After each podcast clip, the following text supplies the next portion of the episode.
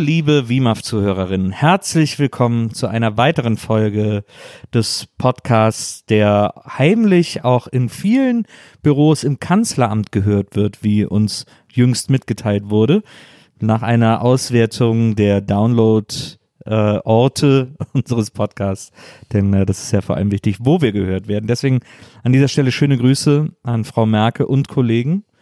Ähm, und äh, es geht aber jetzt um was ganz anderes. Die große Politik soll jetzt nicht von Belang sein, sondern das Kleine, das Zwischenmenschliche. Das Private ist politisch, hat eins Alice Schwarzer gesagt. Und um das Private soll es jetzt gehen, denn ganz privat, gar nicht hier so geschäftlich als Moderator, sondern ganz privat möchte ich euch mitteilen, dass die Frau, die mir gegenüber sitzt, die bald meine Frau ist, oder deren Mann ich bald sein darf, besser gesagt, diese Frau ist ein Lichtstrahl in der Dunkelheit der Welt, meiner Welt. Sie ist aber auch ein, sie ist ein Blitz, sie ist eine Urgewalt im Feld der Audioproduktion.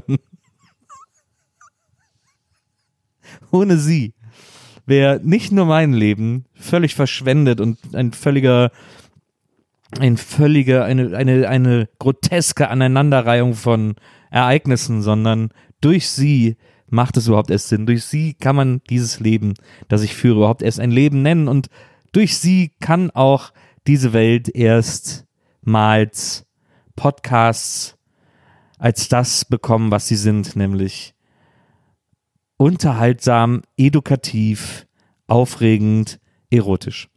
Deswegen an dieser Stelle Applaudiert gerne vor euren Geräten. Applaudiert auch heute Abend um 19 Uhr auf dem Balkon. Sie wird es hören. Applaudiert für diese Frau Maria Lorenz. Ich überlege ja, ob ich ähm, einfach immer jetzt eine halbe Stunde später komme.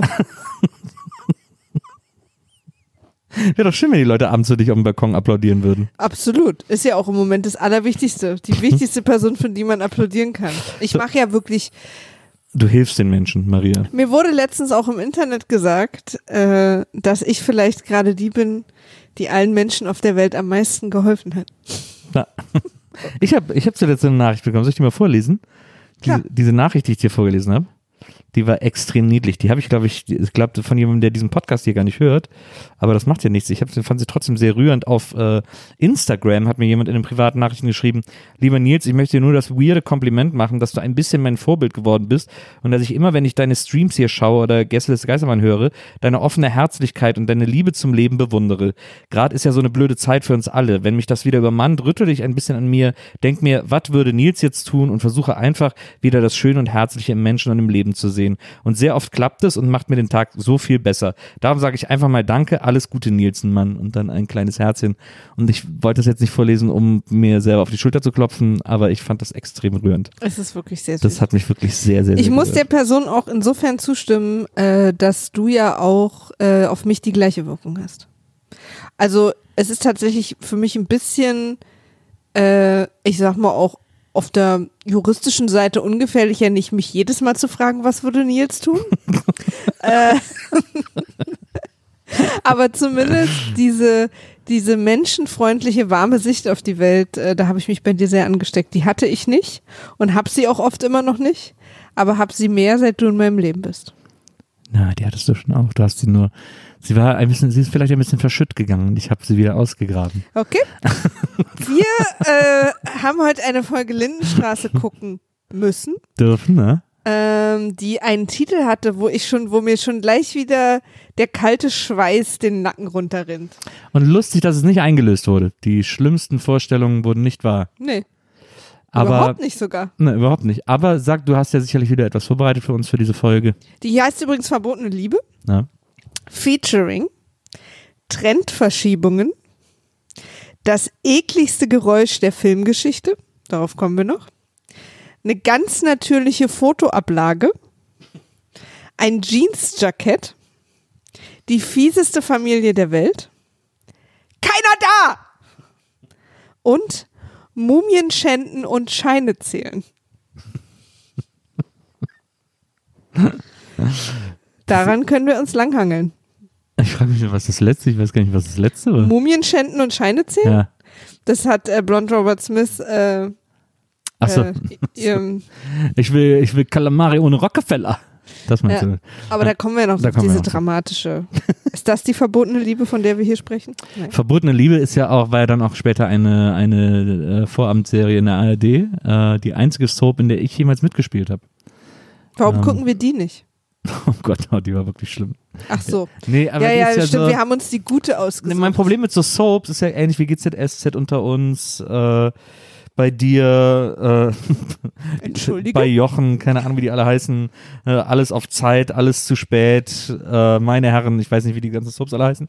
Ähm, das Problem bei denen finde ich immer, dass die Storylines, ich finde die so öde, weil die Storylines immer so das Gleiche sind. Es geht immer so um Liebe, es geht immer so um, es geht immer so um, ach, ich liebe ihn so, ah, er hat mich verstoßen, ah, du hast mich betrogen und so. Und ich finde, bei Lindenstraße ist so, gibt so alle möglichen Probleme, auch so weirde Probleme und so, und auch welche, die keine sind. Aber so der Versuch, da so Menschenprobleme, die versuchen eher so Menschenprobleme zu erzählen und so Soaps versuchen eher so Liebesprobleme zu erzählen. Geht ja immer um Eifersucht und Verrat und so. Geht's ja, ja. Ach ja, es ist auch, ich kann auch, glaube ich, mit Serien nichts anfangen und das macht die hier auch, wo ich dann relativ schnell merke, aber ich glaube, das ist bei Soaps halt noch schlimmer, dass sich, dass quasi alles, also dass Situationen so krass äh, erzwungen werden müssen, damit irgendwas passiert. Also das, weil, weil andauernd so ähm, äh, äh, quasi aufregende oder krasse Situationen erstellt werden durch Dinge, die normalerweise nie passieren müssen, aber wir müssen jetzt halt erzwingen, dass irgendwas passiert. Ja. Und das, das sowas ähm, wirft mich dann immer aus so einer Welt raus. Ich habe ja mal ein Probedrehbuch geschrieben für GZSZ und da wurde mir gesagt, es wurde dann abgelehnt, weil es zu dramatisch war, weil ich gedacht habe, man muss möglichst dramatisch sein. Ja. Und es wurde dann abgelehnt, weil es zu dramatisch war, also dass ich dafür die schreiben darf. Und dann hat mir die, die äh, Chefautorin oder wer immer das war, äh, in der Analyse dann noch erklärt, was ich nicht verstanden hätte, wäre, dass GZSZ ja eine der psychologischsten Serien im deutschen Fernsehen sei. Und da können wir wohl alle, das brauchen wir nicht mal in eine Umfrage geben. Wir wissen, wie das Ergebnis ist. 100 Prozent stimmt so. Ja. So, also verbotene Liebe heißt die heutige Folge der Lindenstraße. Erstmal, es fängt damit an, äh, das fand ich schon super, die erste Szene. Ähm, wir erinnern uns ja letztes Mal, äh, hat die letzte, die letzte Folge hat damit aufgehört, dass ähm, Maike weggelaufen ist, weil sie Franz weggenommen werden sollte. Jetzt sind wir natürlich eine Woche später. Franz ist alleine zu Hause, ist ein bisschen frustriert, Fotos liegen rum und so, und er ist so ein bisschen schwelgt in Erinnerungen denkt an damals, äh, hat eine Kippe im Mund, ist nicht ist er besoffen? Ich glaube ja, so ein bisschen, man weiß es nicht so hundertprozentig. Er ist, Doch. auf, er ist so ein bisschen verlottert Also auf jeden Fall. zumindest steht da so ein Brandy-Glas rum. naja, okay. Also deswegen. und dann hat er so eine Kippe im Mund und dann Ich glaube auch in solch, in, in der Zeit damals und Ja. in solchen Serienumfeldern haben Männer nur alkoholisiert geweint. Ja, dann klingelt das Telefon und er nimmt die Kippe nicht aus dem Mund zum Telefonieren und äh, fragt, was ist los? Und dann ist es super bizarr, weil es ist ganz offensichtlich ein Reporter, Ja. der anruft, weil er irgendwie wissen will, was mit, weil Tanja gerade irgend, bei irgendeiner Meisterschaft spielt, bei der bayerischen Meisterschaft im Ja. Tennis. Ähm, und deswegen will der Reporter alles über sie wissen, weil das ist Über, ja das und so ein, Top-Thema. so ein Familienporträt machen. und da dachte ich mir auch so, will die Lindenstraße mir etwa einreden, dass diese Familiengeschichte außerhalb dieser zwei Wohnungen irgendwen interessiert. Na, offensichtlich. Also also ein Reporter. Dann Ja. hat ja auch so, in der Szene hat sogar Franz vorne so die Süddeutsche so ein bisschen Ja. drapiert liegen. Ich finde auch total gut, dass er, äh, während er dem Reporter immer wieder sagt, dass er ihm nichts sagen will, aber alles sagt, Ja. weil er uns ja sagen muss, wonach der Reporter fragt. Und in dieser Krux äh, verheddern sich mal wieder die Autoren. Das ist eine geniale Szene. Aber man muss sagen, wir haben hier ganz klar das Kennzeichen für die ersten VIPs in der Lindenstraße. Familie Schildknecht ist Talk of the Town, weil Tanja so gut Tennis spielt. Total. Deswegen ist das, ist diese Familie, sie ist die nächste Steffi Graf. Ähm, und deswegen ist natürlich diese Familie im Fokus der Presse. Und äh, es Belagerung. Belagerung, es werden wirklich, es werden alle schmutzigen Details abgefragt. Ja, und zwar zu Recht. Dann sind wir bei Familie Beimer Mhm. am Armbrottisch. Mhm. Äh, oder Mittagstisch? Keine Ja, Ahnung, was die für ein Tisch. Mutti bereitet so Abendessen vor, ne? Nee, die sitzen da und essen, weil Klausi wird ja so, nicht dann mit seinem Mittag. Essen Ja, fertig. das ist Mittagessen, stimmt. Das ist Mittagessen. und ähm, Benny will unbedingt aufstehen ja. und Mutter Beimer fragt ihn dann, willst du noch weg? Und er sagt, nein, aber später auf den Tennisplatz. Ist die richtige Antwort dann nicht ja? Und auch da habe ich wieder zwei Fragen an die Dialogschreiber. Äh? Wisst ihr, wie deutsche Sprache geht? Wie Inhalt geht? Was das Wort Nein und was das Wort Ja bedeutet? Weil, willst du noch weg? Nein, aber später auf den Tennisplatz. Ist halt, hat so viele Fragen für mich. Und die Fra oder, oder haben wir hier eine philosophische Diskussion? Was bedeuten Dinge? Es kann natürlich sein, dass, äh, dass Benny das willst du noch weg auf genau jetzt bezieht, indem er er aufstehen möchte, weil da will er ja nicht weg. Er will ja später erst zum Tennisplatz. Hm. Aber es ist, Absolut. also es Ja, nee, also jetzt, ja, Jetzt- jetzt also ich bin auch ein, so froh, dass, äh, dass wir das zusammen gucken, weil, weil jedes Mal, wenn so eine Folge, wenn ich die mit dir durchbesprochen habe, denke Ja. ich danach, genial. ist genial ja, geworden. genial. Habe ich einfach nur, hat mein kleines Mäuschengehirn einfach nicht erkannt. das macht ja nichts, dafür hast du ja mich. Ja, Ah. das stimmt. Und dann, ähm, ah, da haben wir auch die Stelle mit dem fantastischen Wort Trendverschiebung, weil wir erfahren, dass Benny in Tanja Schildknecht verliebt ist und deswegen zum Tennisplatz will, um ihr zuzugucken. Er war vorher aber in, wie heißt sie verliebt? Beate. In Beate verliebt und als seine Mutter ihn darauf anspricht, sagt er, nein, ich bin doch kein Schrotthändler. Ja. Und da dachte ich auch so, wow. Und war er nicht auch in Blond Robert Smith verliebt? Die hat er doch auch so sexuell gefilmt. ja, aber das war ja keine Liebe, das wusste Benny auch. Das war einfach, äh, Okay, also jetzt mal ganz kurz, wir gehen jetzt mal aus Bennys Definition in unsere. Das ist hier alles keine Liebe.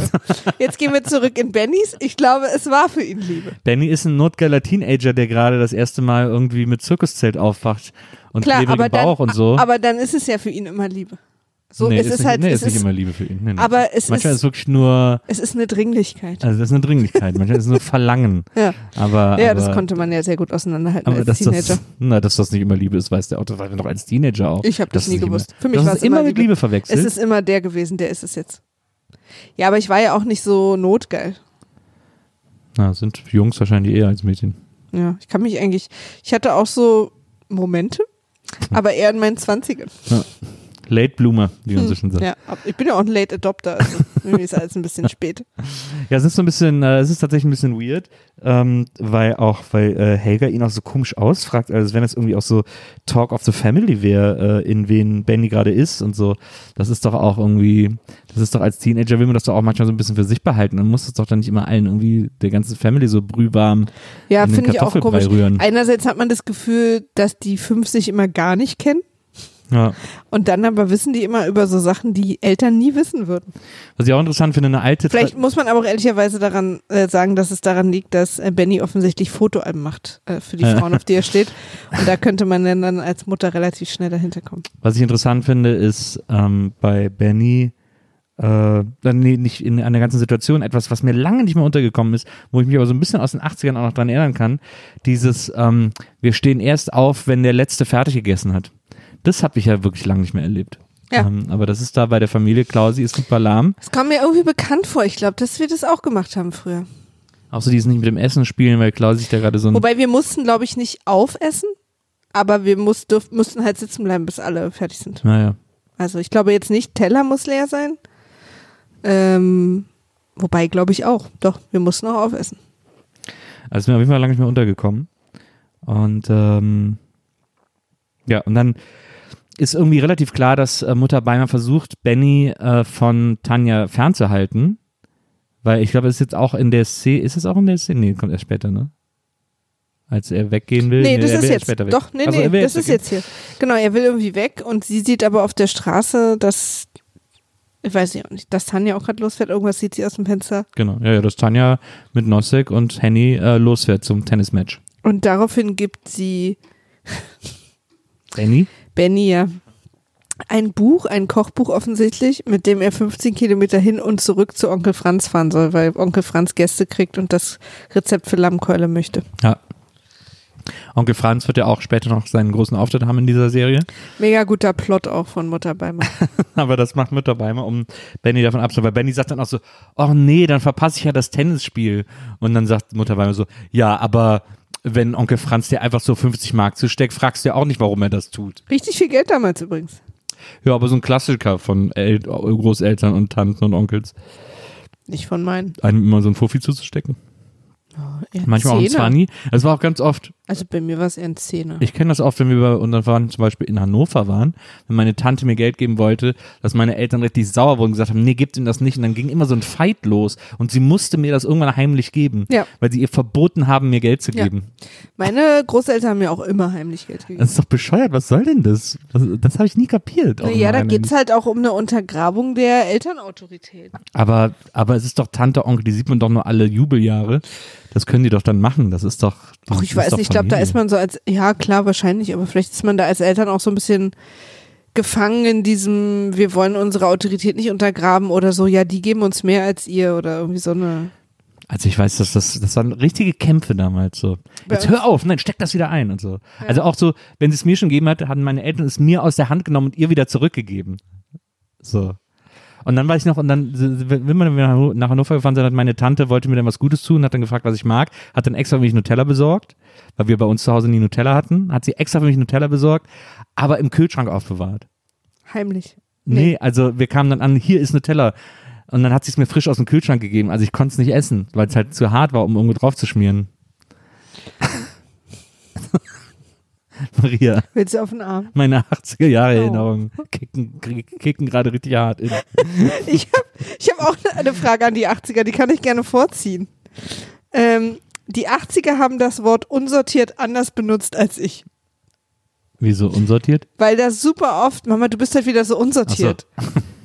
Also, und es kam schon extrem oft vor. Ja. Und es ist so, ich verstehe, also es ist so wirr, weil wir benutzen es halt dafür nicht. Aber ist unsortiert nicht wirr? Also, das heißt, ist es nicht. Aber synonym? hörst du das? Hörst du dieses Wort heute noch? Nee, das höre ich heute nicht mehr. Ich finde es äh, Ich höre viele Worte heute nicht mehr aus den 80ern. Ja, so Urst und so. Aber ich meine jetzt, unsortiert ist so komisch. Ist mir schon öfter aufgefallen, das finde ich einfach komisch. Oberaffentitten geil, sagt man heute auch nicht mehr. Ja, aber das sagt da auch keiner. Obwohl Benny bestimmt bald. Jedenfalls ist die nächste Szene, dass Benno in der WG Blond Robert Smith nach juristischem Rat fragt.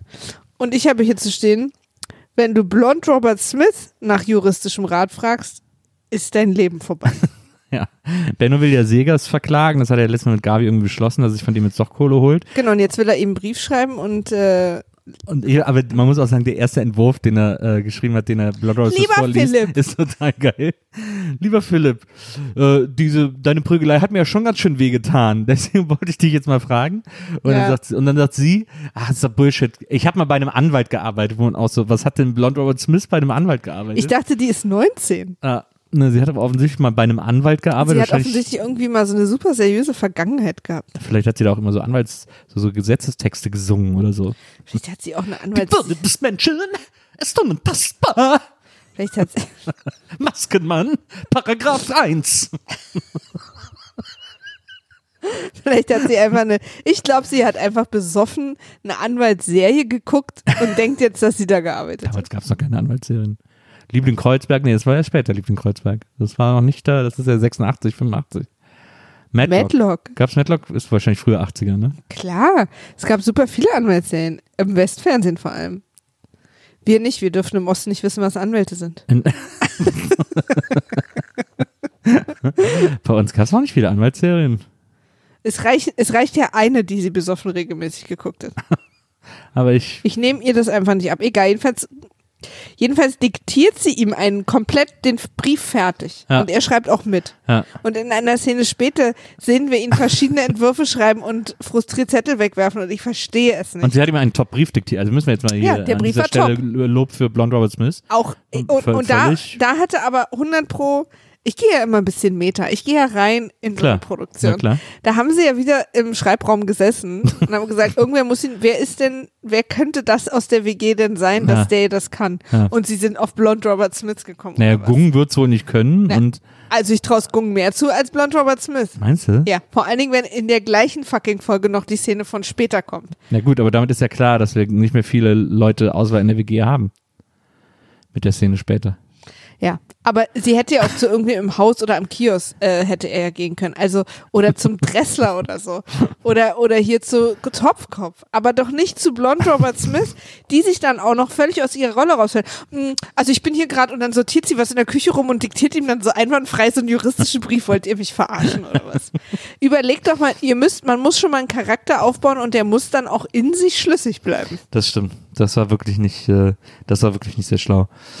Ähm, wir sind dann nochmal bei den Beimers, wo mittlerweile klar ist, dass irgendwie alle einen riesen Bohai machen, weil Helga macht jetzt so Maultaschen, äh, bereitet sie vor. Da kommt jetzt erstmal das, Oh. das äh, Besonderste, denn die Szene fängt damit an, dass sie den Teig ausrollt und dann die Maultaschenfüllung mit den Händen äh, zubereitet, knetet. Und anscheinend hat der Tonmann aus Versehen sein Mikrofon in die Maultaschenfüllung gesteckt. Wir werden jetzt, Szene. ich, ich spiele euch das mal vor, denn das ist das ekligste Das ist so Geräusch, laut. was es jemals, ne, es ist, es geht mir gar nicht um, es ist einfach mega eklig. Naja, aber es ist auch viel zu laut. es ist auch viel also, zu matschig, Ja, aber es übrigens. ist auch viel zu laut. ja. Ich spiele euch das mal vor, es geht mit Teigrollen los. Moment.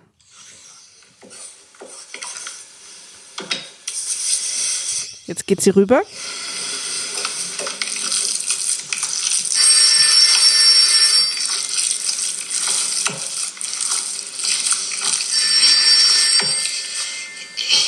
Mario, geh. Wenn man das auch so hört. Marion, geht ihr doch mal ran. Habt ihr diesen, also Hat sie ihre Mutter, bei was hat sie ihre Mutter denn gerade erwischt?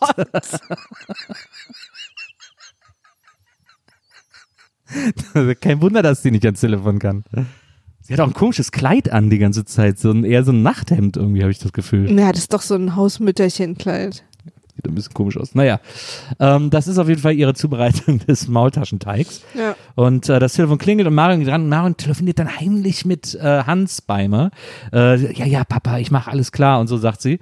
Und ähm, ja, und, und dann ist irgendwie klar, also weil dann auch Benny irgendwie dazukommt und so zwinkert, äh, nee, Benny ist nicht dabei, aber irgendwie ist alles so zwinker-zwinker-mäßig. Und es ist irgendwie klar, es gibt so ein Riesengeheimnis, von dem nur Helga nichts weiß. Ja, ach ja, auch wieder alles super subtil. Es wird ja schon ganz am Anfang, ja, also ja, alle haben ein Geheimnis, alle grinsen sich die ganze Zeit an. Äh, alle fangen aber, versuchen aber gleichzeitig auch ein bisschen Keil zwischen sie und Willi zu treiben. Ja. Also so, Na auch ja. schon ein bisschen hinterhältig. Ich habe auch geschrieben und das finde ich, äh, deswegen ist es in meinen Features gelandet, ja.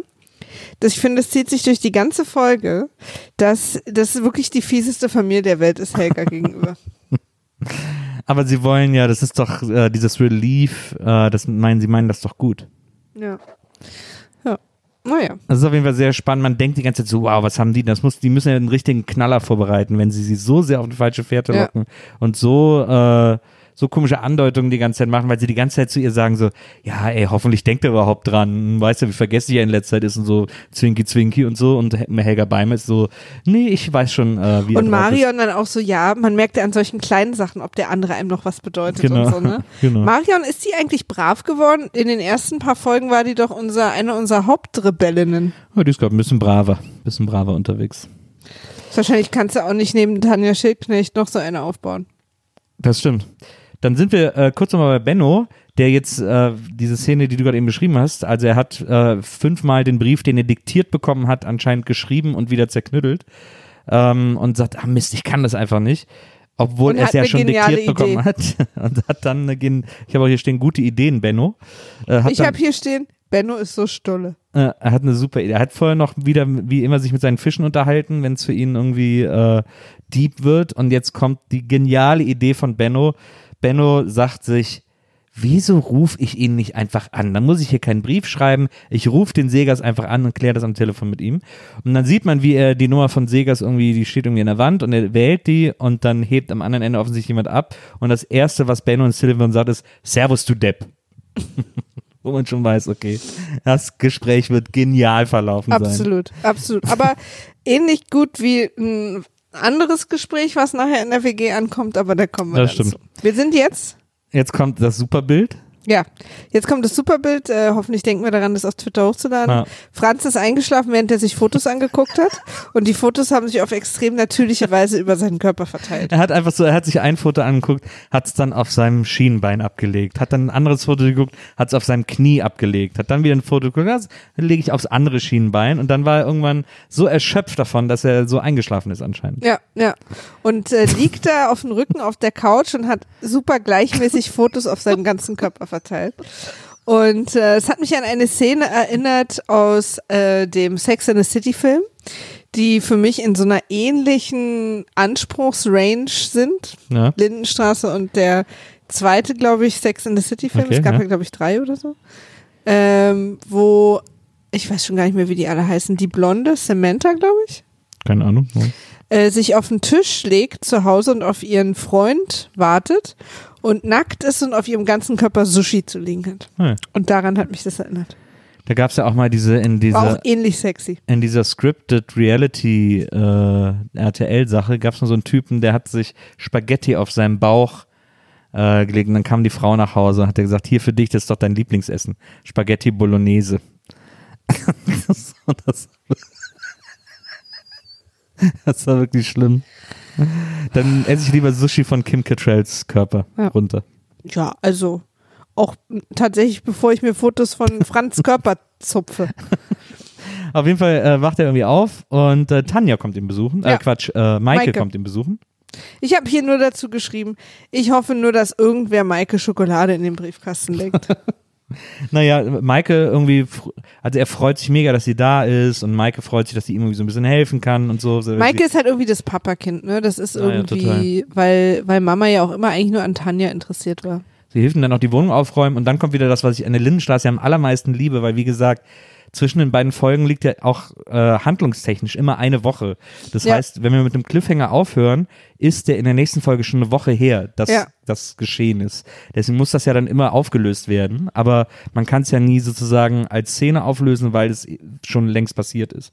Und so auch hier, ähm, denn wir erinnern uns, letzte Woche war Tanja ja, versch äh, Maike ja verschwunden, nachdem sie irgendwie abgeholt werden sollte vom Jugendamt und es war großer Aufruhr und jetzt äh, unterhalten sich Maike und Franz irgendwie und dann sagt Franz, äh, dann sagt Maike so, ja, ich könnte mich doch hier bei dir verstecken und sagt Franz, ach, die finden dich immer, die haben dich letzte Woche auch gefunden beim Dr. Dressler. Weil man das ja auch genauso sagen würde. Ne? Naja. Das war so ein geiler Auflösungstor, Ja. wo er einfach so, wo er vor uns erklären muss, was ist passiert. Aber es ist auch so, passiert. ich meine, naja, es ist, vielleicht bin ich da jetzt gerade in dem Moment auch ein bisschen zu nitpicky. Aber als die zu zweit gewohnt haben, hat ja Franz sich überhaupt nicht so richtig für sie interessiert. Ja. Und jetzt vermisst er sie halt ganz doll. Keine Ahnung, ob ich ihm das jetzt gerade abnehme. Doch, guck mal, was er jetzt alles macht an Effort. Also man merkt schon, dass er jetzt gemerkt hat, oh Gott. Jedenfalls, als er angefangen hat, vor ihr zu weinen Ja. und die Fotos vom Boden aufzuklauben und an, angefangen hat zu weinen, Ja. habe ich wirklich gedacht, boah, Maike, hoffentlich hast du irgendwie eine gute Freundin oder so, die, damit du mit irgendwem auch mal, weil übrigens nicht das, weil Franz weint, soll er weinen, ist ja auch alles Ja. sehr traurig, finde ich völlig okay. Aber dass quasi Maike als, keine Ahnung, Zehnjährige konfrontiert ist mit irgendwie einer sehr merkwürdigen Dreiecksbeziehung zwischen ihrer Schwester, ihrer Mutter und einem Tennislehrer und an der anderen Seite ihrem weinenden Vater. Es ist ja für Kinder wahnsinnig schwer mit, glaube ich, wenn die Eltern weinen. Ja. Also, keine Ahnung, vielleicht bin ich da jetzt auch gerade irgendwie komisch, aber ähm, ich glaube, dass das nicht leicht ist. Ja. Also ich fand es immer nicht leicht, weil man ja ein bisschen hilflos ist als Ja, Kind klar. auch, ne?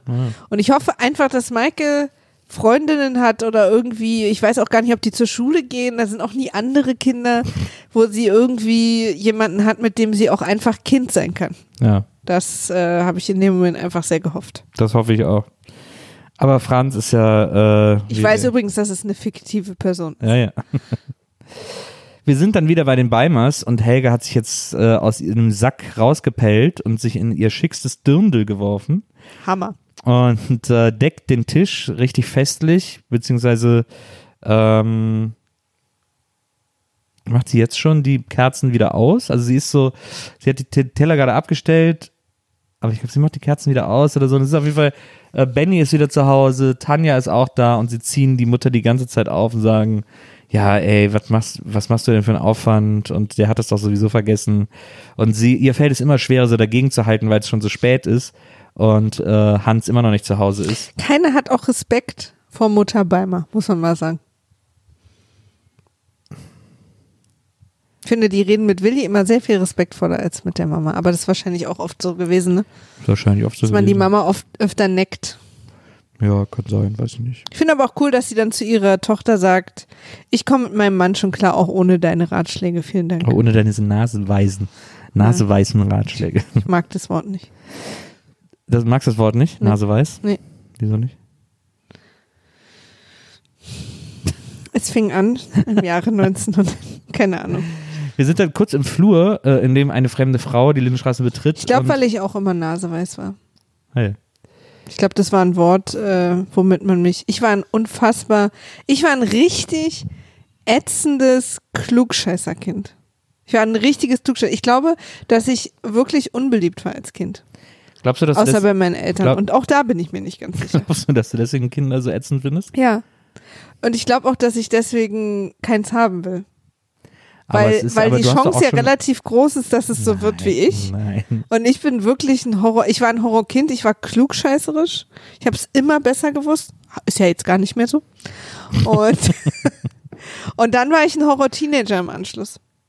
Ich glaube, ich bin dann ganz, äh, ich glaube, als ich nach Köln gezogen bin. Ja. Das war so für mich der Knackpunkt, wo ich ganz doll anhänglich, wo, wo ich quasi diese Beziehung zu meinen Eltern aufgebaut habe, die ich jetzt habe. Dass wir so, dass ich mit meiner Mama zweimal am Tag telefoniere, dass ich die total vermisse und super oft besuche und so. Und dass das quasi jetzt so Menschen sind, die, die, wo mir ganz schlecht wird bei dem Gedanken, dass sie, dass, keine Ahnung, wir nicht immer so Zeit verbringen können. Aber ich war echt, Aber so richtige Klugscheißerkinder sind doch selten. Also das letzte Mal, dass ich so ja, aber ich war eins. Das letzte Mal, dass ich so ein richtiges Klugscheißerkind getroffen habe, war, als wir mal auf einer Hochzeit waren und, äh, und am Abend irgendwie dann auch alle zusammen noch essen und trinken gegangen sind mit der ganzen Hochzeitsgesellschaft inklusive Kinder. Und am nächsten Morgen äh, ich mega verkatert beim Frühstück, weil es irgendwie Schnaps gab und so. Und, äh, und dann ein kleines Kind, das am Abend auch dabei war, zu mir kam, so ein kleiner Junge, der war irgendwie acht oder neun oder so, der hat irgendwie immer so ein bisschen versucht, sich mit mir anzufreunden, also auch später, äh, der dann am Morgen, was hat er zu mir, so, irgendwie kam er zu mir an und gesagt, du hast aber ganz schön übertrieben gestern, also irgendwie sowas, ne? Hat ja, er, glaube ich, irgendwie gesagt. so. Aber Auch, hat er nicht irgendwie auch gesagt, dass er enttäuscht ist? Oder Und er hat irgendwie gesagt, ja, du hast aber ganz schön übertrieben gestern. Ja. Und ich so, hä, was will denn das Kind von mir? Und du hast ja dann zu ihm gesagt, ja, geh mal weiter. Ja. Ich habe gesagt, ja, ich habe ihn weggeschickt. Ja. Komm in unser Alter, mein Freund. Das war auf jeden Fall. ähm, Ehrlicherweise muss man sagen, du hast übertrieben, aber es war ja für uns äh, der äh, Talk of the Town. Und so liebt man mich, wenn man mich kennt. Absolut. Das hat mir auch ein Elfjähriger nicht aufs, aufs Brot zu schmieren. Nee, ich fand's auch super. Ich fand, es war einfach ein sehr, sehr lustiger Abend Das stimmt. und man hat dich später zu mir nach Hause gebracht. Ja, auch das stimmt. Ich mag das aber.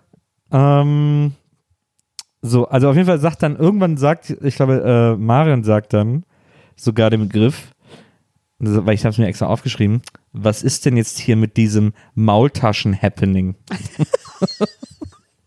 Ja, offensichtlich wird immer jedes Jahr an dem Tag, an dem äh, die Eltern Beimer sich kennengelernt haben, weil sie da offensichtlich Maultaschen gegessen haben, muss die ganze Familie Maultaschen Schöne essen. Geschichte. Und zwar um 18 Uhr. Schöne Geschichte. Helga hat damals noch bei der Sparkasse Bochum gearbeitet und äh, hatte dann einen Betriebsausflug nach Heidelberg gemacht und dort hat sie Hans kennengelernt. Ich hab mir doch auch ausgedacht. Die haben sich bestimmt im Puff kennengelernt. Und Maultaschen ist ein Begriff für was ganz Ja. anderes. Sie hatten zwar Maultaschen, aber nicht die gleichen, von denen wir reden. Das ja, stimmt. jedenfalls das Maultaschen-Happening. Das wäre eigentlich auch ein gutes Feature gewesen, stimmt. Eigentlich wäre das auch der beste Titel für die Folge gewesen als verbotene Liebe. ja, keiner wusste, wie man Happening schreibt. Und nachdem drei Versionen mit einem R drin waren, hat irgendwer verbotene Liebe geschrieben. Dann sind wir kurz im Flur, in dem äh, eine Frau hochkommt, äh, die sucht die Wohnung von Franz. Äh, Frau also- Kling hat sich, immer wenn Frau Kling sich aufmotzt, wird mir Ja. ganz komisch im Magen. Die sind komisches orangen Zweiteiler und dann hat die so einen Hut auf, der aussieht wie so eine wie so ein Blumentopf. Ja, wie so ein. Blumentopf. Auch von der Form her. Und die schminkt sich dann auch immer so übertrieben. Na, Naja. Ganz komisch. Na, diese fremde Frau will zu Franz und klingelt immer Franz und äh, Junge Frau, blonde Frau. ja, Frau Und- Kling natürlich schon wieder Zwinker, Zwinker. ja, und ist es ist auch völlig unklar, was die da will. Und so eine moderne junge Frau, irgendwie, hm, was will die bei Franz? Und dann kommt ein komisches Gespräch. Du hast gesagt, über diese Szene wird viel zu reden Ja. sein. Ich habe dazu stehen, das Gespra Gespräch mit Franz wäre für mich an ihrer Stelle all the red flags. also, sie äh, ist freie Erzieherin, Ja. sag ich's mal. Ja, Sie kommt zu ihm aus, eine junge Frau, ich sag mal Mitte 20, Anfang sie hat 20. extrem coole gelb-grüne Mokassins an. Okay. Jedenfalls kommt sie zu ihm nach Hause und es geht, er hat quasi, sucht wahrscheinlich danach, damit ihm jemand bei Maike hilft und dem Haushalt. Ja. So. Und was aber passiert ist, sie kommt in eine Wohnung, in der die Schränke leer sind. Ein wildfremder Mann, mit dem sie ja spricht, sagt ihr, macht erstmal sofort eine Flasche Wein auf. Auf dem Tisch steht ein zerbrochener Teller. Nee, nee, das, der ist, so- da ist ein blauer, das ist so ein schicker Teller. Ah ja, verstehe. Na gut. Trotzdem stand da einfach ein Teller. Und er macht aber gleich zwei Flaschen Wein auf, gießt auch ein. Sie sagt dann, also es geht dann um Geld. Ja. Und er sagt, ich kann Ihnen leider nicht so viel zahlen wie der öffentliche Dienst. Und wir wissen alle, dass die ja wirklich die Hammergehälter zahlen. Also deswegen schon erstmal klar. Ähm, dann äh, verhandeln sie irgendwie, sie kriegt dann 800 Mark. Aber es ist ja auch kein Vollzeitjob. Ja, Also wir Ja. beruhigen uns mal alle ist so ein bisschen seine äh, Attitüde. Und am schönsten finde ich dann aber, als sie so ein bisschen fragt, worum geht's denn genau oder kriegen wir das hin?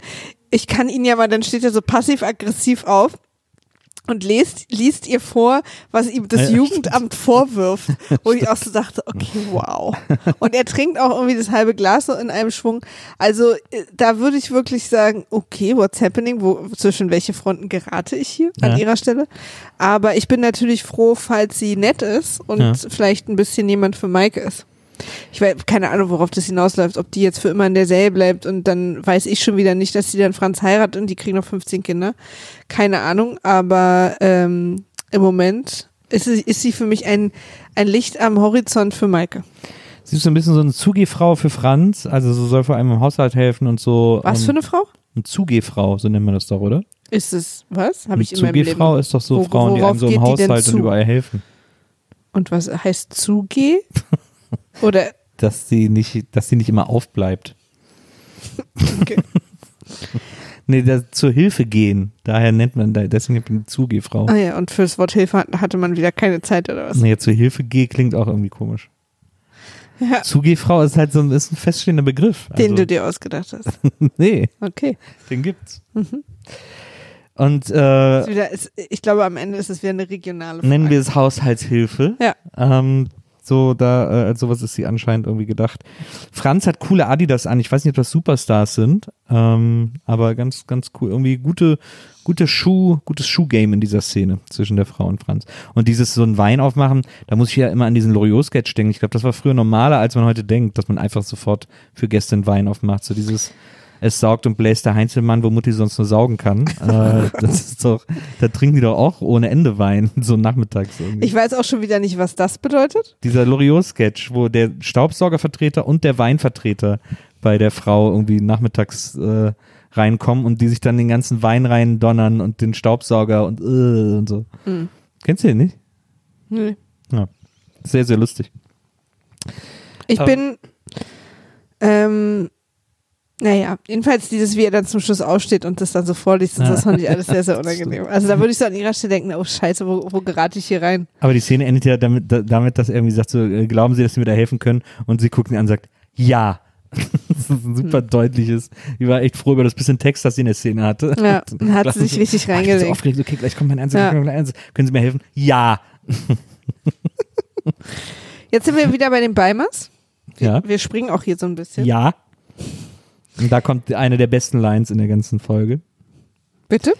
Und zwar, ähm, als, äh, als irgendwie klar wird, dass äh, Benny ist ja wieder da, sie ziehen Mutter Beimer noch ein bisschen auf äh, und dann ist irgendwie klar, dass sie äh, Benny weggeschickt hat. Sie gibt es dann sogar zu, sagt, ja, okay, ich will nicht, dass du dich mit Tanja Schildknecht Ach, da bist du schon. du Okay, wir sind schon echt wirklich weitergesprungen. Achso, was habe ich vergessen? Willi ist noch gar nicht nach Hause gekommen. Achso, ach, das kommt erst noch, ja, okay. Ja, weil da sitzen die ja dann ah, abends schon okay, alle ja, zusammen okay. Also. Willi kommt nach Hause. Äh, äh, hat nämlich ein Hans, Jeansjackett an. Ich möchte über Willis Jeansjackett sprechen. Hans hat ein Jeansjacket an. Sehr modern, äh, sehr weit ist es auch. Also Ja. so sehr weit geschnitten, sehr große Schulterpolster für diesen schmächtigen Mann. Prince von Bel Air, äh, ich höre dich, äh, was höre ich dich? Trapsen. Trapsen. Ja. Na, Wie oft benutzt du eigentlich so im Alltag das Wort Trapsen? sehr, sehr oft. Meistens während du schläfst. Und ähm, Hm. Da passiert hier einiges, habe ich in letzter Zeit gehört, mit deiner. Zugehfrau. ähm, und dann, genau, und dann kommt quasi die große Auflösung. Äh, Mutter Beimer kommt ins Wohnzimmer und da steht da, sie dachte, Willi hat's vergessen, ist sogar noch die Art gute Frau, dass sie das Abendessen schnell wieder wegräumt, damit er sich nicht schlecht fühlt, dass Ja, er es vergessen ja. hat. Würde ich auch machen. Next Level Commitment nennt man sowas. äh, ich habe festgestellt, ganz kleiner Exkurs in die Paartherapie. okay. Ich bin ja, äh, was viele nicht wissen, Paartherapeutin. Habe ich auch im Schlaf studiert. Ich Ähm, kenne auch ein paar Therapeuten. Stimmt nicht.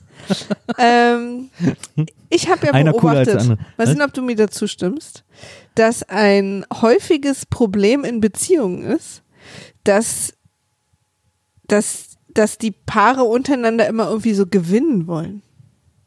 Also, dass man manche Situationen so macht, damit der andere sich schlecht fühlt, damit es so eine Art Ungleichgewicht gibt. Also ich beobachte das super oft in befreundeten Beziehungen und auch teilweise so un, ähm, äh, unbewusst manchmal auch, dass zum Beispiel die dann das Geschirr hätten stehen lassen, damit, wenn der Mann nach Hause kommt, er sich schlecht fühlt.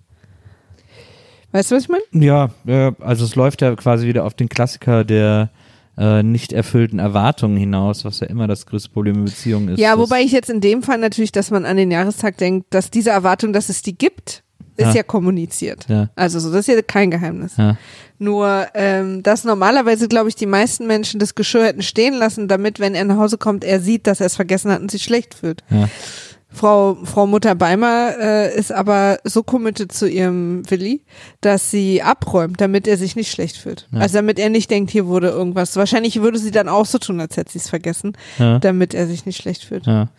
Und äh, das finde ich gut. Viele finden das vielleicht nicht besonders feministisch, aber ich finde diese Herangehensweise gut, dass man, wenn man davon ausgeht, dass der andere es nicht böse meint, Ja. ihm ja nicht unbedingt diese Guilt-Tripping-Falle legen muss. Mutter Weimar ist ja nun auch nicht bekannt als Feminist-Icon, aber ähm, das stimmt tatsächlich in dem Fall, äh, dass es viel mehr Sinn ergibt, ähm, innerhalb einer Beziehung ähm, nicht unbedingt dem anderen seine Fehler immer aufs Brot schmieren zu wollen. Ja. Oder so. Ja. Ja. Ähm, ja, und dann äh, kommt aber die große Überraschung, das worauf wir auch in der Folge alle, deswegen, wir sind, wir haben ja jetzt, es ist gut, dass wir die Folge sozusagen in ihrem Echtzeitablauf erzählt haben, weil jetzt sogar der geneigte Hörer gemerkt hat, oh, es ist sehr spannend, es wird immer wieder zu den Beimers geschnitten, was mag da wohl passieren, was mag die große Überraschung sein, was ist die Absprache der Familie, was kredenzen sie Mutter Beimer jetzt? Und ähm, die äh, äh, Fra Hans kommt nach Hause, sagt also ja, mach mir bitte noch Gurken mit Pfeffer äh, zum zum Abendbrot und geht ins Wohnzimmer und äh, Mutter Beimer geht in die Küche und so und und holt die Gurken aus dem aus dem Kühlschrank und den Pfeffer und geht ins Wohnzimmer rein und da steht die Familie vereint, alle Kinder und Hans zusammen mit einem Blumenstrauß und lachen. Oh, Sagt doch keiner was. Alle so, alle lachen einfach so. Sogar in dem Moment, wo quasi Helga eine schöne Überraschung gemacht werden soll, lachen alle über sie. Ja, weil sie sich so freuen, dass sie reingefallen Ja. ist. Und sie sagt so, ach, ihr seid ja vielleicht welche. Und alle so, Dieses Und dann erzählt Lachen uns Willi, so dass er, keine Ahnung, 20 Jahre sein Spesenkonto auf ein anderes Konto überwiesen Ja. hat, wo wir jetzt hier übrigens erfahren, Willi ist natürlich ganz klassischer 80er-Jahre-Mann, der noch geheime Konten vor seiner Ja. Frau hat. Ja. Äh, und da hat er 20 Jahre nichts abgehoben und hat ihr davon eine echte Perlenkette gekauft. Ihr großer Traum, Ihr großer Traum. Und ähm, was ja sehr aufmerksam ist von ihm. ja, und als sie feststellt, die auspacken, sagt, die ist ja echt, sagt Willi, allerdings. Wo ich auch schon dachte, ey, du, bist, du kannst auch nicht aufhören. Er wird sich's auch nicht nehmen lassen und das wird offscreen passieren, ihr noch schon zwei, dreimal zu sagen, wie teuer die war. Weil da ist irgendwo in seiner 2000 Mark Gleichung sind, ist diese Perlenkette Aber runtergefallen. er wird dann onscreen sagen, weißt du noch, wie ich dir letzte Woche gesagt habe, was die Perlenkette kostet?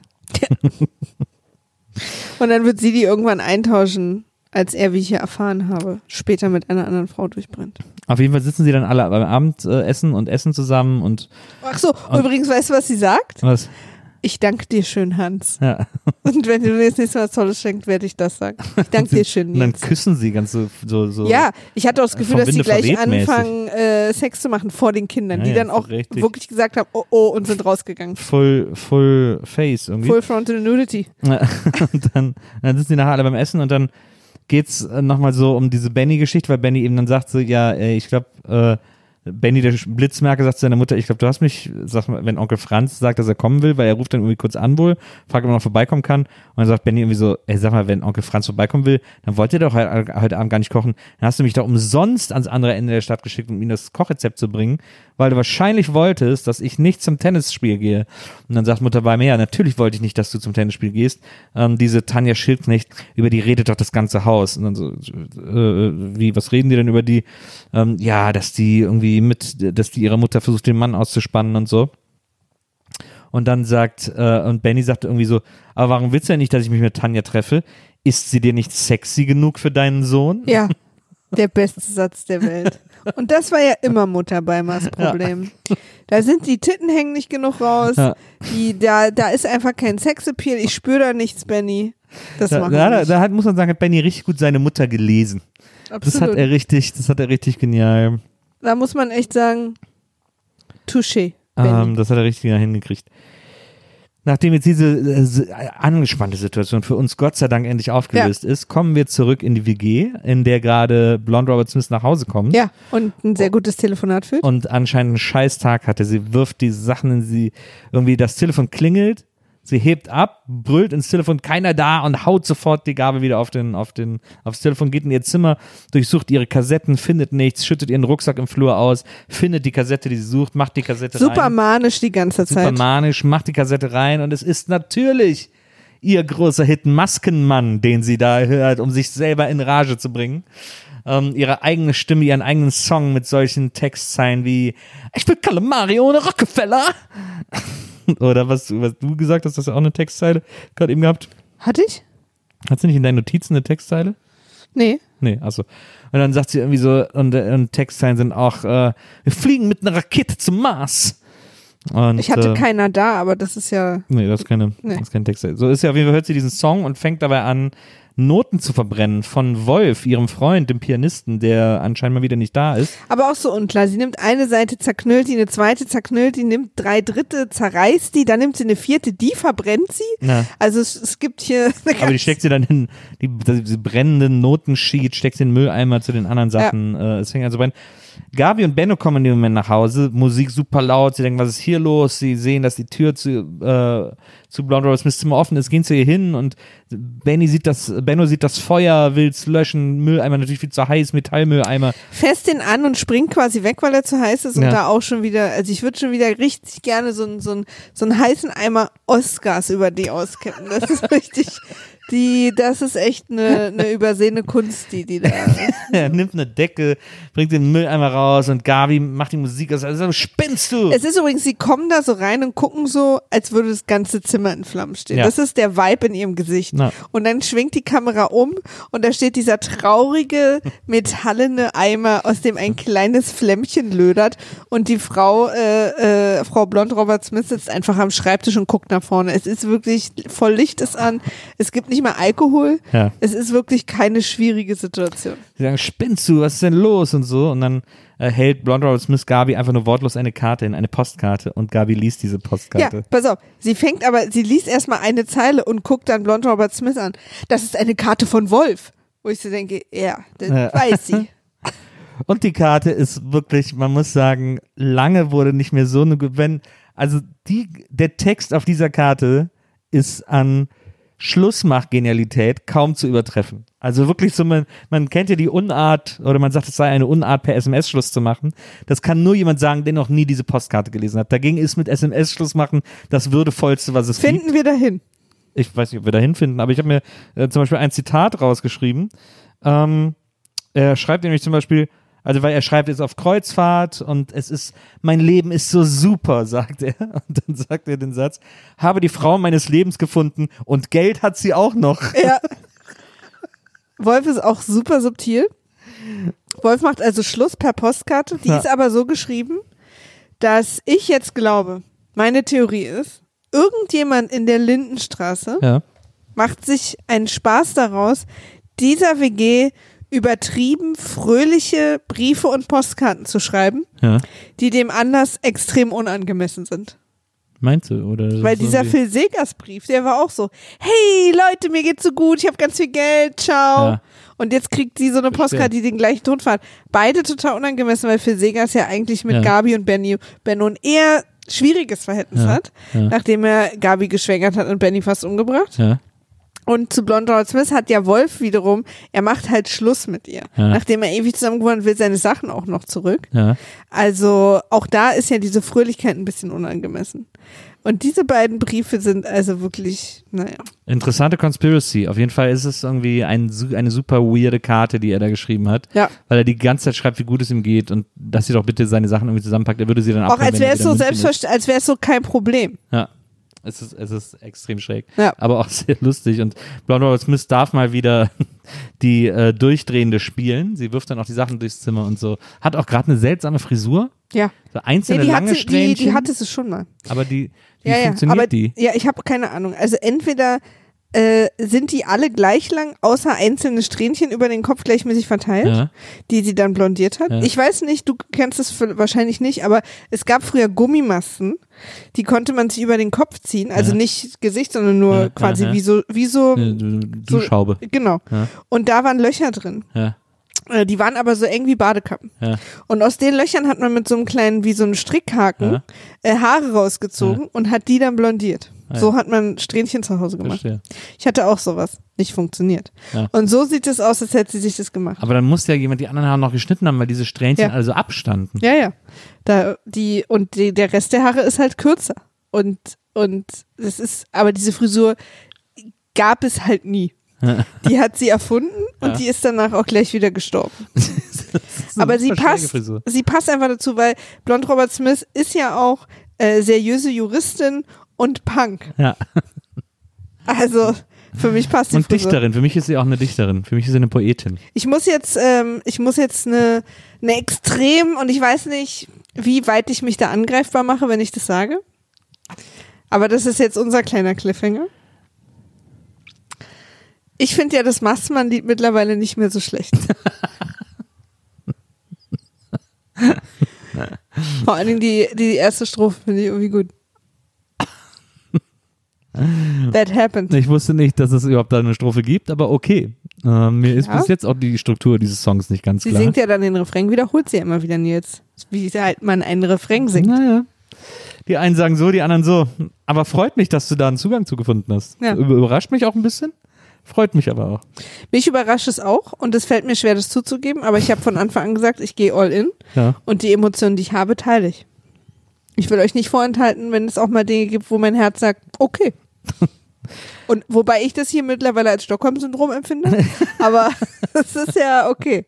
Apropos, okay, das war noch nicht der Cliffhanger dieser Folge, denn äh, es gibt noch eine letzte Szene, in der, ähm, in der Benny sich aus der Wohnung schleicht und äh, Klausi wacht auf, sagt, wo gehst du hin? Und Benny sagt, weg. Und dann äh, hat er seine coole Jacke an, geht raus in den Flur und steht vor der Wohnung vom Nosek und will auf die Klingel drücken. Und in dem Moment hört er hinter sich, willst du zu mir? Und äh, Stefan Nosek steht hinter ihm. Und, äh, und dann sagt er, äh, ja, will ich. Und dann sagt ähm, Nosek, wieso? Und dann sagt er, sagt Benny, ich will mit Ihnen reden. Und sagt Nosek, warum denn? Und dann sagt Benny, wegen der Tanja. Und dann kommt der Cliffhanger. Was für ein mega seltsamer Cliffhanger. Also da hätte man Aber das entweder, sagen wir mittlerweile in jeder Folge. aber da hätte man entweder die Szene weglassen können, dann wäre Blonde Rose Smith der Cliffhanger gewesen, was okay gewesen wäre. Oder man hätte diese Szene einen Tacken länger machen müssen, dass er irgendwie noch was anderes sagt. Aber nur, dass er wegen, klar will er wegen Tanja mit. Wo ist denn das? das, das irgendwie, schlafen Sie mit der Tanja genau, oder sowas. ja, ja, genau. ne? Irgendwie sowas Härteres. Aber dass das so der Beat sein Aber soll. wir hatten total oft in letzter Zeit so eine Cliffhanger. Ja, es gab in letzter Zeit nicht so richtig viele richtig gute Cliffhanger. Ich meine, Maike ist weg, ist ja noch ein okayer Cliffhanger. Aber das hier war irgendwie, das war irgendwie, weiß ich nicht. Also man merkt so, dass die Autoren da früher noch nicht so richtig, noch nicht so richtig wussten, was sie da, was sie da für ein, für eine Gold, für einen Goldschatz haben, den sie nach ihren Wünschen formen können und wie man sowas richtig formt. Ich tue mich natürlich auch schwer, immer die Autoren zu beschuldigen. Vielleicht ist da auch das Studium mal zwischengegangen. Klar. Man hat ja auch, man hat ja auch viele Vorgaben. Ja, ja, natürlich. Das kann natürlich auch sein, dass es voll ultra spannend war. Und das, Studium oder dass vielleicht auch die ein oder andere kreative Entscheidung am Set vom Regisseur ja, getroffen wurde. Oder auch der Sender nachher gesagt, nee Leute, das ist zu aufregend. Dass der Regisseur zum Beispiel, vielleicht war es auch so eine Sache vom Regisseur damals öfter mal sagen, Benny, Benny, komm mal her, nächste Szene, pass auf. Sag doch mal was, was überhaupt keinen Sinn macht. Los, geh wieder rein. Das könnte natürlich eine Regieanweisung kann, gewesen sein. das, äh, da kann ich nicht, das kann ich nicht von der Hand weisen, das stimmt. Auf jeden Fall äh, äußerst seltsamer, schlaffer Cliffhanger in einer relativ unterhaltsamen Folge, muss man sagen. Ich fand's nicht schlecht. Irgendwie gut viel passiert. So, gut viel los gewesen. Auch wenn diese, auch wenn die Beimer-Story irgendwie lame ist, aber da war irgendwie was gebacken. Da war Pfeffer dahinter.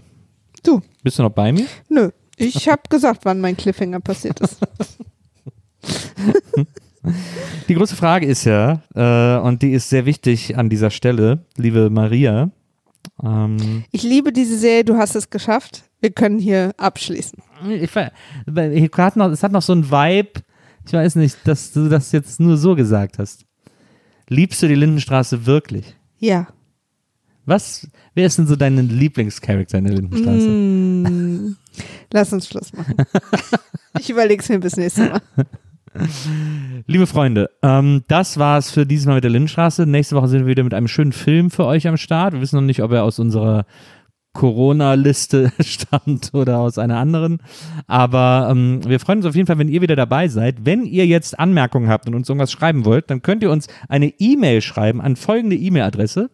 vimaf.poolartists.de Da äh, können wir das sehen und wir beantworten natürlich viele Sachen auch gerne und wir freuen uns immer, wenn ihr uns Anregungen oder Ideen schickt. Wir freuen uns natürlich auch, wenn ihr jetzt äh, all euren Freunden und Bekannten und Verwandten sagt, Leute, hört mal WIMAF, das ist das beste, der beste Podcast, den man im Moment hören kann. Ähm, das macht uns auch sehr happy, wenn ihr das überall verbreitet. Ähm, und was, wenn ihr uns irgendwas noch öffentlich sagen wollt, dann könnt ihr das auch tun unter unserem Twitter-Account @wimaf war weg. Weil Vimaf schon weg war. Denn da können das dann alle sehen und dann können wir da uns da öffentlich auch äh, über gewisse Dinge austauschen. Und da werden wir vermutlich auch, wenn wir es nicht vergessen, das Foto von dem fotobedeckten Franz hochladen. Das ist gut. Das muss man mal gesehen haben. Ich kann euch auch das Schmatzen äh, äh, hochladen irgendwo, dann könnt ihr das als Klingelton oder SMS Na, einfach. Das ist lieb. Ja. ähm, es war wieder eine große Freude und äh, ja, wir hören uns nächste Woche wieder. In dem Schmatzen hat es doch geklingelt. Das kann man gut als das ist, Klingelton das ist nehmen. wirklich ein guter Klingelton. Ich glaube, das war auch schon mal irgendwo Klingelton. Ja? Naja. Okay. Liebe Leute, bis nächste Woche. Tschüss. Tschüss.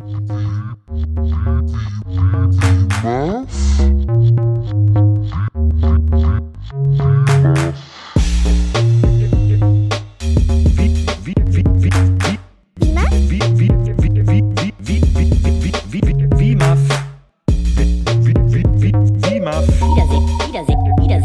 Freude. Freude. Wie, wie, wie, Maf. Wiedersehen, Wiedersehen, Wiedersehen macht Freude. Wie, Maf? Wiedersehen, Wiedersehen, Wiedersehen macht Freude. Wiedersehen, Wiedersehen, Wiedersehen macht Freude. Wie, Maf? Wie, wie, wie.